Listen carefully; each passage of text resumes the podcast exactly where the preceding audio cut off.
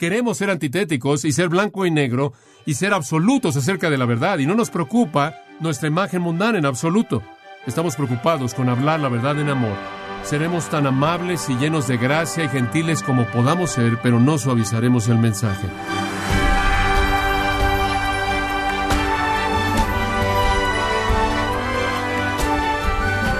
Le saluda su anfitrión Miguel Contreras, dándole la bienvenida a esta edición de Gracia a vosotros con el pastor John MacArthur.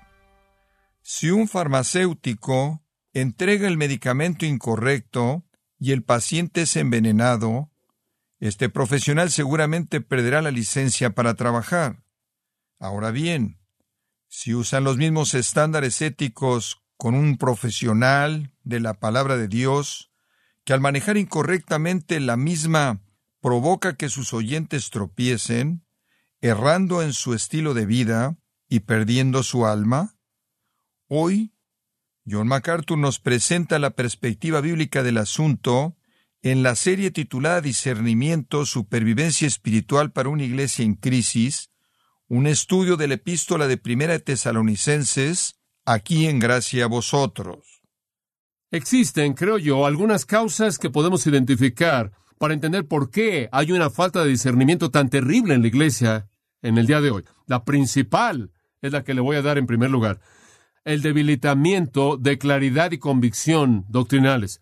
El debilitamiento de claridad y convicción doctrinales. Esa es la número uno.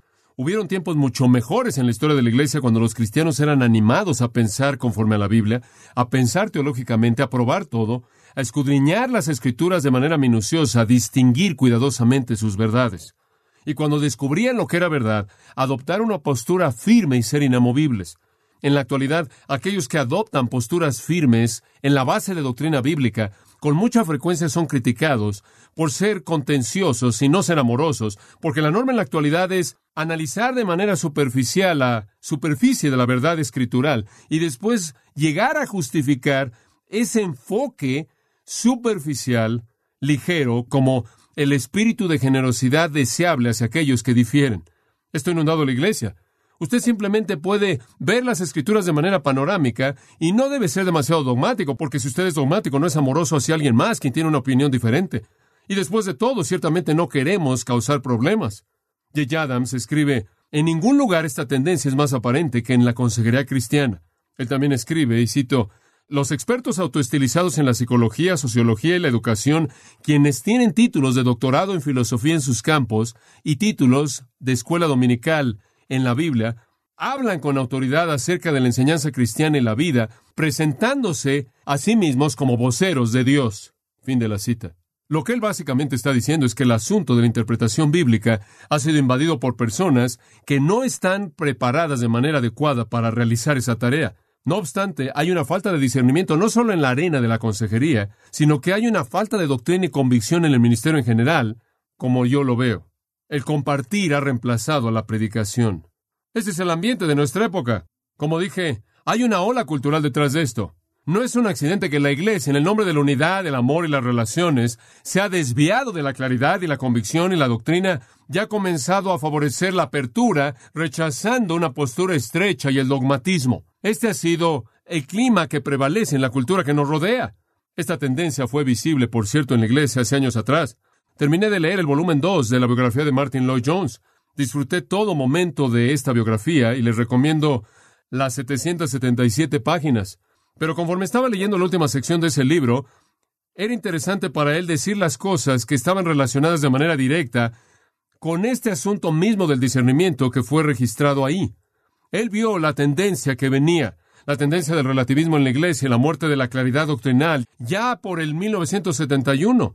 Y esto es lo que él dijo, y cito, hay una reacción muy obvia en la actualidad en contra del intelectualismo, y esto se encuentra entre los estudiantes en Estados Unidos y más y más en este país. Ya no se confía en la razón y está haciendo a un lado. Siguiendo a D.H. Lawrence, muchos están diciendo que nuestros problemas se deben al hecho de que hemos sobredesarrollado nuestro cerebro.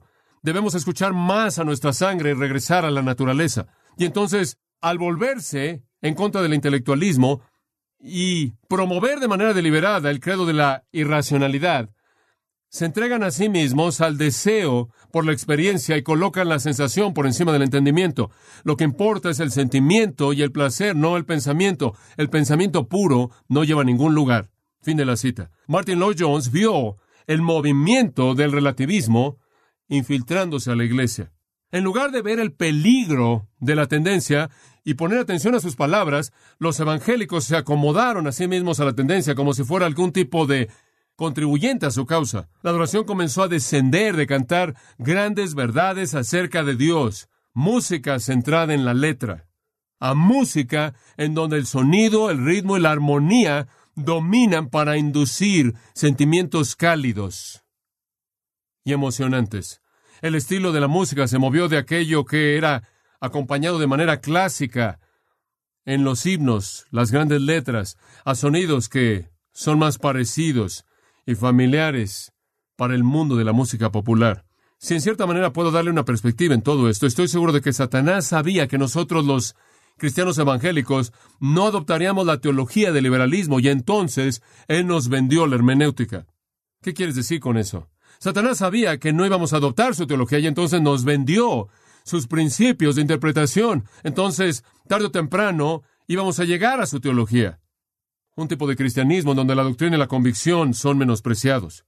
Usted llega a la ciudad típica, encuentra el púlpito donde el hombre de Dios de manera clara y profunda y fiel expresa la doctrina y le voy a enseñar un grupo pequeño de personas. La palabra de Dios nunca pasará de moda, pero tristemente ha sido hecho un lado para darle lugar al nuevo relativismo evangélico. Los predicadores son comediantes, relatores de anécdotas y consejeros, pero no heraldos teológicos poderosos y proclamadores de la verdad divina.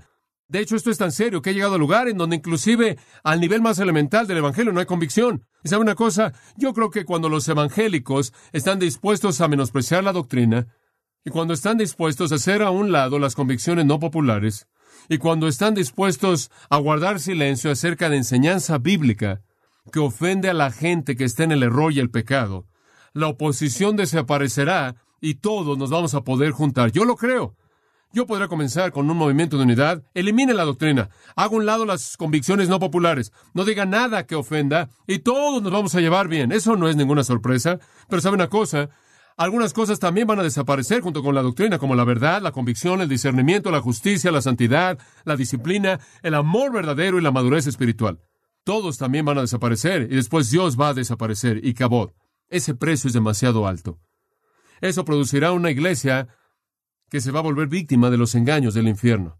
¿Qué cree usted que Pablo tenía en mente cuando dijo, procura con diligencia presentarte a Dios aprobado como un obrero que no tiene de qué avergonzarse, que usa bien la palabra de verdad? Es una vergüenza el no usar bien la palabra de verdad, no distinguir la verdad del error. Entonces el contribuyente primordial a esta falta de discernimiento ha sido el debilitamiento de la claridad y la convicción doctrinales en el nombre de la unidad, en el nombre de la experiencia mística y demás. Y como dije, los liberales no pudieron vendernos su teología y entonces nos vendieron su hermenéutica. Las relaciones, el amor, la unidad, la experiencia mística. Y creemos eso, lo aceptamos y terminaremos con el mismo caos. Toda persona que habla acerca del cielo no va ahí. Toda persona que habla acerca de Jesús no necesariamente lo conocen. Hay un segundo contribuyente, por lo menos tengo que meter dos en esta mañana, y esto edifica sobre el primero. Quiero que siga esto. No quiero volverme demasiado filosófico aquí. El segundo es este, el no ser antitético. No ser antitético. Dice usted, ¿qué quiere decir con eso? Quiero decir ser blanco y negro.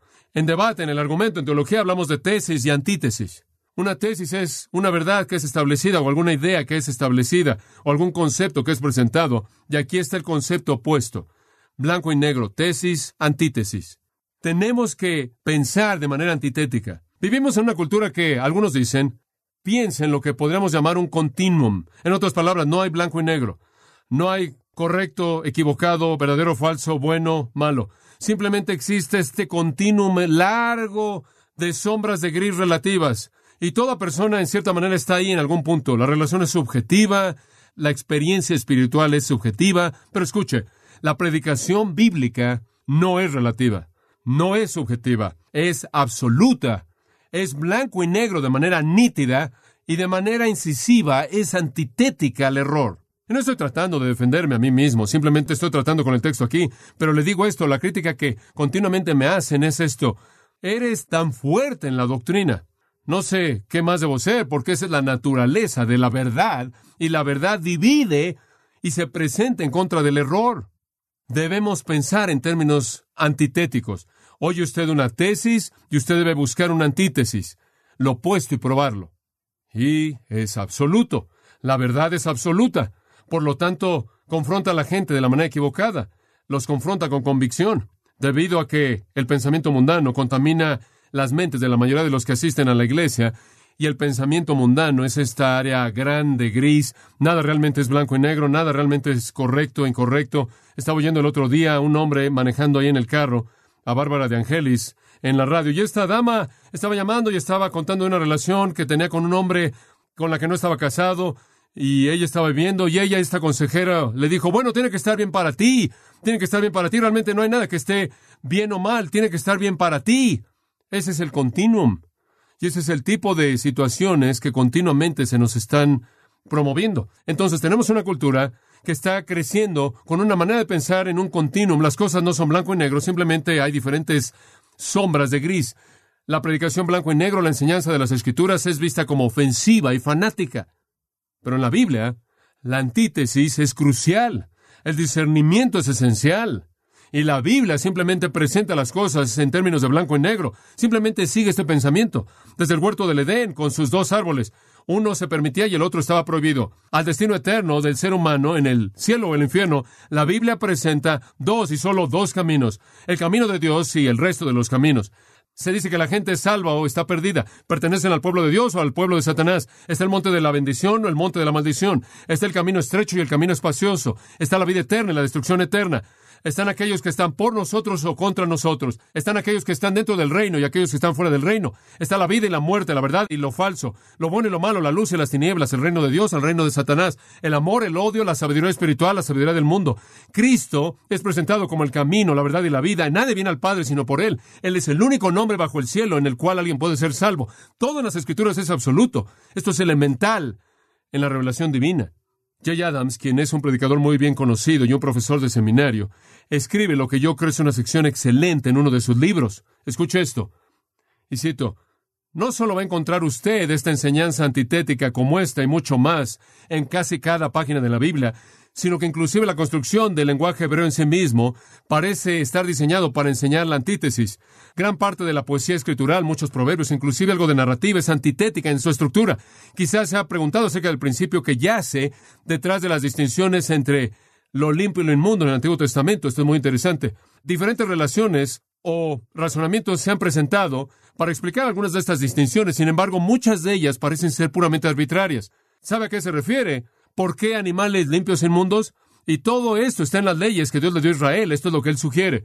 Quiero proponer que todos los problemas de arbitrariedad son resueltos cuando usted ve el sistema de limpio inmundo como un medio de alertar al judío del hecho de que diariamente, todos los días, en todo lo que hace, de manera consciente debe escoger el camino de Dios. Decisiones acerca de la comida, de la ropa, técnicas de cultivo, la justicia, el cuidado de la salud, las festividades y métodos de la adoración eran tomadas en base al camino de Dios o algún otro camino. En otras palabras, el sistema de limpio inmundo fue diseñado para desarrollar en el pueblo de Dios una mentalidad antitética. Prohibir la mezcla de materiales en la ropa, por ejemplo, no parece ser arbitrario. Después de todo, cuando es considerado la luz de la preocupación bíblica de producir una postura antitética hacia la vida.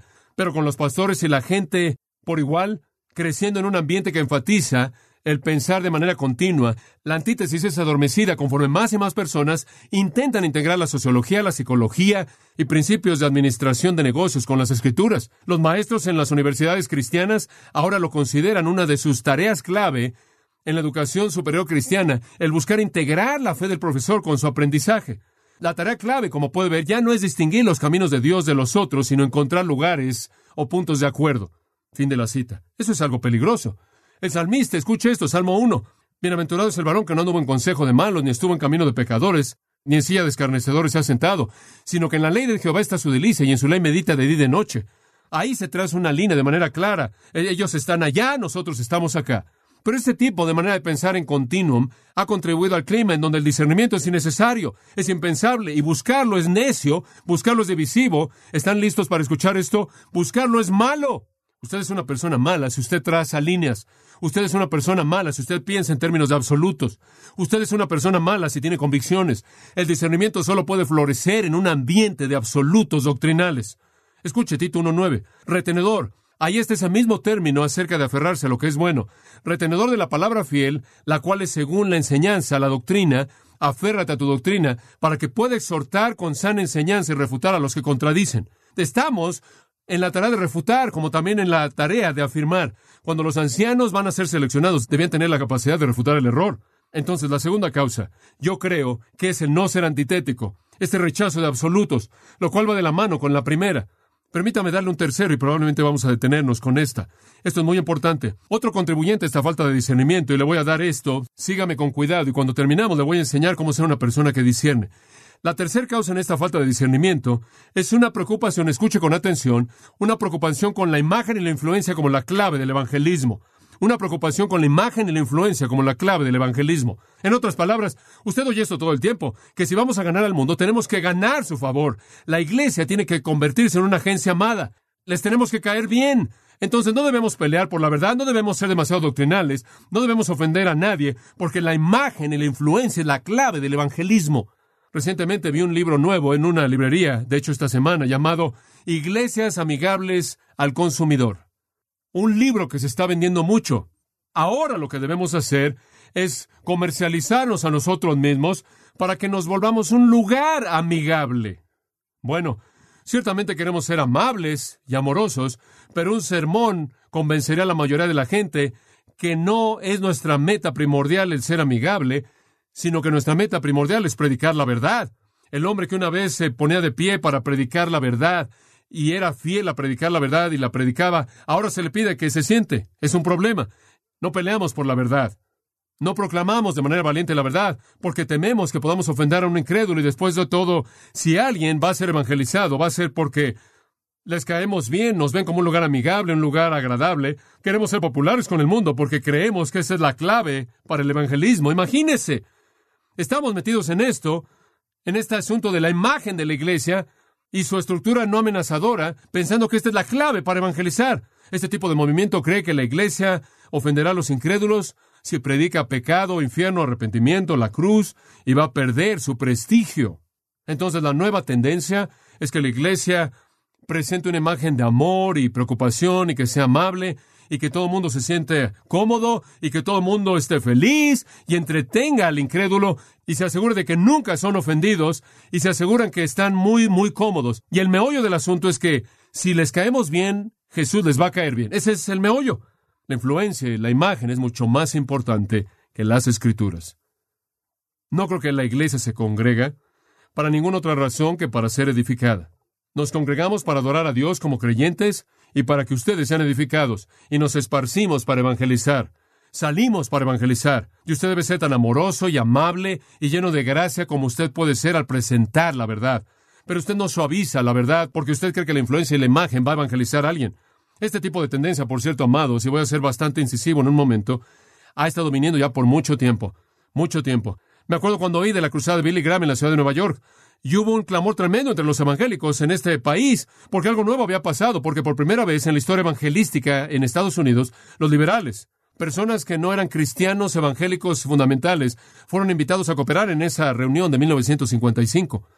Un evangelismo ecuménico nació, esto es el tipo de evangelismo que dice, queremos que todo el mundo venga, entonces vamos a llamar a los católicos, vamos a llamar a los liberales, y vamos a llamar a los neortodoxos, y a la gente que no cree en la Biblia, y vamos a unirlos a todos, y a todos los vamos a involucrar.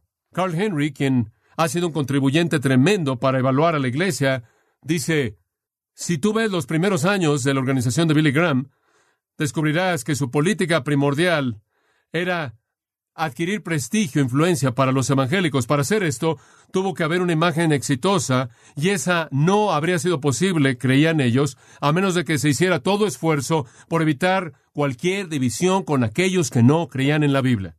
Fue un nuevo día, 1955, un día nuevo.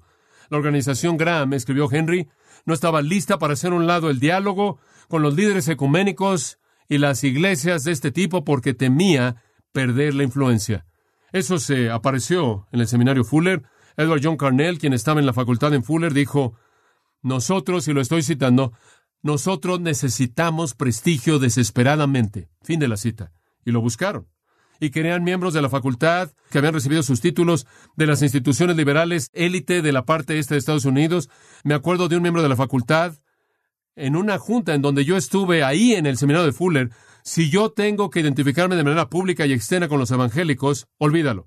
Ellos desesperadamente querían el prestigio, desesperadamente querían asociarse con la élite influyente del este, inclusive con los alemanes muertos, quienes promovieron el liberalismo. Cuando la iglesia comenzó a decir, tenemos que tener influencia y tenemos que tener prestigio y tenemos que ser populares y tenemos que ser aceptados de manera intelectual y tenemos que ser abrazados por la gente y mostrarles que realmente los queremos y tenemos que caerles bien si es que les va a caer bien Jesús.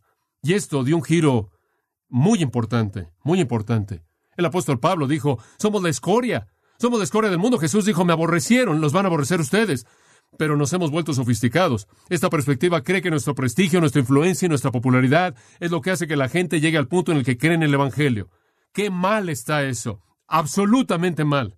Los hombres verdaderamente espirituales pelean y los hombres verdaderamente espirituales pagan el precio por la proclamación de la verdad valiente, clara y amorosa. Y lo que estoy viendo que está pasando es lo que yo llamaría la feminización de la iglesia. Tan suave. Regresando a la biografía de Martin Lloyd Jones por un momento y pensando en esto, pasé un día con su familia el verano pasado, Patricia y yo. Su nieto, Christopher Catterwood, ha escrito mucho acerca de él que me ha sido muy útil. Una perspectiva de los más piadosos de los hombres fue el hecho triste de que él fue percibido de una manera negativa. Es sorprendente a la luz de su vida. J. Packer dijo que él era el hombre más piadoso que él jamás conoció, pero él fue percibido de una manera negativa, aunque él era un hombre virtuoso. Y la razón por la que él era percibido de manera negativa fue porque él era tan teológico, él era tan antitético y él creía que el evangelismo ocurría, se llevaba a cabo bajo la predicación poderosa de la verdad, no por establecer el prestigio y la imagen. Y quiero compartir un extracto del libro de nuevo que habla de este asunto. Christopher Catterwood escribió, conforme pasaron los años, Martin Lloyd Jones adquirió una imagen negativa desafortunada a los ojos de muchos. La explicación de esto se encuentra en una de las principales áreas de controversia en cualquier interpretación de su vida. En su propia mente, el punto se reducía a actitudes que diferían acerca de las escrituras. Él vio que los elementos de advertencia y oposición al error eran partes esenciales de cualquier compromiso verdadero con la Biblia, y por lo tanto creía que el desaprobar la polémica, el debate en la iglesia cristiana era un asunto muy serio. Y de esta manera él esperaba que no fuera aprobado por aquellos que aceptaban la actitud prevaleciente que colocaba el amor primero y trataba los argumentos acerca de la doctrina como algo no cristiano. Fue esa actitud misma que él creía que fue responsable por la remoción de la nota de autoridad del púlpito.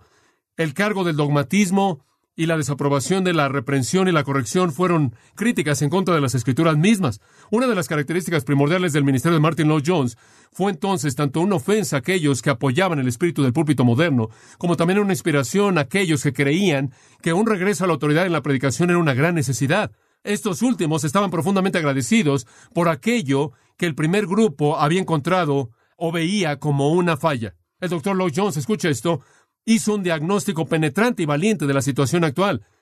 Esta es una época de apaciguamiento, no en el sentido político internacional, sino en la esfera de los asuntos cristianos y de la iglesia. Winston Churchill ahora es reconocido y casi idolizado. En los 30 él fue criticado de manera severa como una persona imposible de tratar, porque él sabía lo que creía, él lo creía, y él causó problemas al criticar la política del apaciguamiento. Y así es en la actualidad. Los hombres fuertes que permanecen fieles a sus principios en la actualidad son considerados como difíciles de tratar y personas que no cooperan. Fin de la cita. ¿Cómo es posible que la Iglesia llegara al punto en el que sucumbe ante eso? En donde cree que la influencia, el prestigio y la imagen son más eficaces, más eficaces en cumplir el llamado a predicar el Evangelio que la predicación de la verdad de Dios? Le digo, me sorprende cómo hay un número cada vez mayor de personas que creen que la fidelidad a la Iglesia por la palabra de Dios, en otras palabras, edificar la Iglesia según las Escrituras, me parece que hay un número más y más grande de personas que no ven eso como el punto primordial.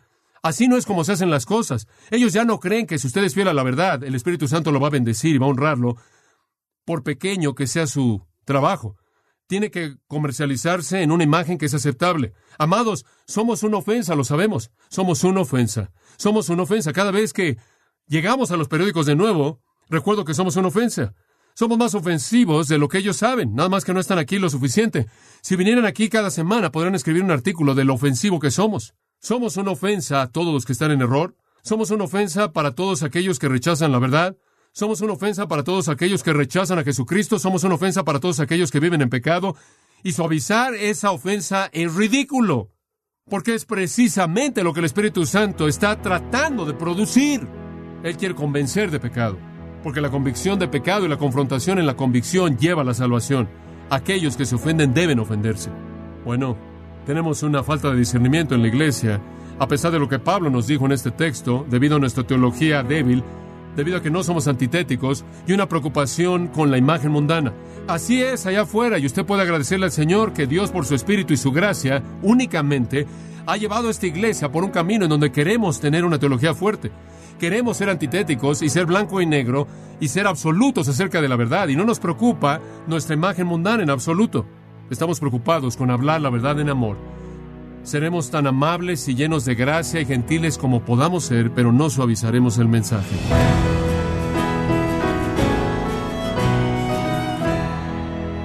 John MacArthur nos recordó que los verdaderos líderes espirituales luchan y pagan el precio por la proclamación audaz y valiente de la verdad de Dios. Nos encontramos en la serie Discernimiento, Supervivencia Espiritual para una Iglesia en Crisis, aquí en Gracia a Vosotros.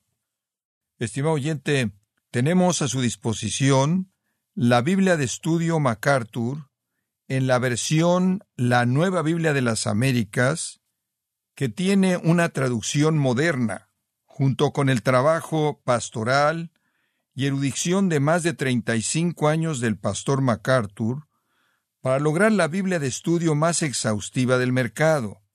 Puede adquirirla visitando nuestra página en gracia.org o en su librería cristiana más cercana. También puede descargar todos los sermones de esta serie Discernimiento, Supervivencia Espiritual para una Iglesia en Crisis, así como todos aquellos sermones que he escuchado en días, semanas o meses anteriores, recordándole leer artículos relevantes en nuestra sección de blogs, ambos en gracia.org. Si tiene alguna pregunta o desea conocer más de nuestro ministerio, como son todos los libros del pastor John MacArthur en español, o los sermones en CD que también usted puede adquirir, escríbanos y por favor mencione la estación de radio por medio de la cual usted nos escucha en gracia a vosotros. Es importante conocer no solo el país y ciudad de donde usted nos escucha, sino también la radio. Para quienes contactan nuestro ministerio por primera vez, pueden solicitar una copia del mensaje de promoción sin costo alguno, un mensaje por oyente únicamente. Si usted vive en los Estados Unidos o Puerto Rico, escríbanos a Gracia Vosotros, P.O. Box 4000 Panorama City, California 91412. O puede escribirnos a través del siguiente correo electrónico radio arroba gracia punto org. Esto ha sido todo y en nombre de John MacArthur y del personal de este organismo, queremos darle las gracias por su tiempo y sintonía, invitándole para que nos acompañe en la próxima edición y juntos desatar la verdad de Dios un versículo a la vez, aquí en gracia a vosotros.